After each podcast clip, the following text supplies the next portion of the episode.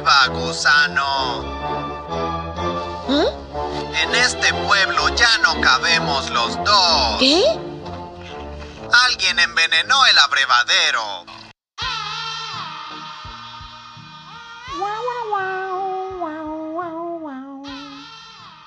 Así con ese intento de música de una película de western, con pistoleros del viejo oeste, caminamos sobre un terreno lleno de tierra. Y en un poste junto al abrevadero vemos el letrero. Se busca responsable del SARS-CoV-2, vivo o muerto. Se ofrece recompensa. Canal 5, al servicio de la comunidad. Yo soy Christopher Cedillo, de Colectivo Motos, y en esta ocasión platicaremos sobre la hipótesis del pangolín setentero como origen de la pandemia.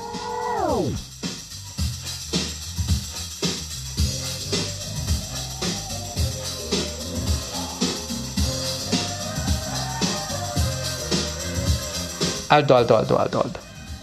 La introducción pretende sonar histriónica, teatral, dramática con un poco de chiste. En primera, porque podría atraer tu atención. En segunda, porque para mí fue divertido grabarlo. Y en tercera, porque funciona para este episodio. Pero más vale que haga esta aclaración. En la grabación de- del episodio que estás escuchando, no se lastimó físicamente a ningún animal. Pero tampoco hay dolo en ningún sentido. No se pretende culpar a ninguna especie por la pandemia, que ha provocado ya tantas muertes. Los animales no podrían ser culpados por ser portadores de un patógeno, que resultó en una crisis que quizás contaremos a nuestros nietos y nietas. Habiendo aclarado este punto, continuamos. En el espacio de Motu Responde ya hemos abordado diferentes temas con relación a la pandemia por la enfermedad COVID-19, pero tenemos que preguntarnos de dónde vino particularmente este virus. Y es que científicos en diferentes grupos de trabajo en todo el mundo se encuentran realizando una labor detectivesca para rastrear de dónde vino el nuevo coronavirus y así poder plantear el manejo de riesgo para futuras ocasiones. Y bueno, de paso comprender un poco más de los mecanismos en que causantes de enfermedad que se encuentran en animales de repente entran en contacto con personas y las enferman. A este proceso se le conoce como zoonosis. Desde enero de este año fue publicada la secuencia completa del genoma del SARS-CoV-2, con el cual pudimos conocer que este virus tiene un 96% de similitud con otro coronavirus llamado RAT-G13, encontrado en 2013 en murciélagos herradura. Con un porcentaje tan alto en similitud, podríamos pensar que ambos virus son prácticamente idénticos. Dicha afirmación es lógica. Sin embargo, ese 4% de diferencia se estima que resulta en 50 años de divergencia.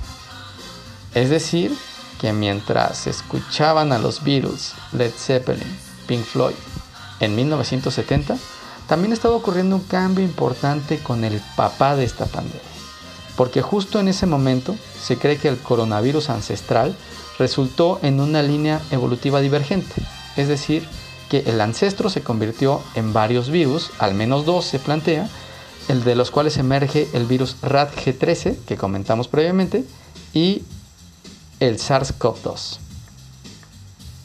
Además, esta hipótesis indica que existió un hospedero del virus que resultó en los cambios necesarios para que el coronavirus de murciélago se transformara hasta ser infeccioso en humanos.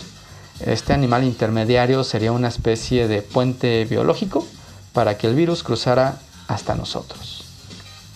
La hipótesis del pangolín es hasta ahora la más convincente.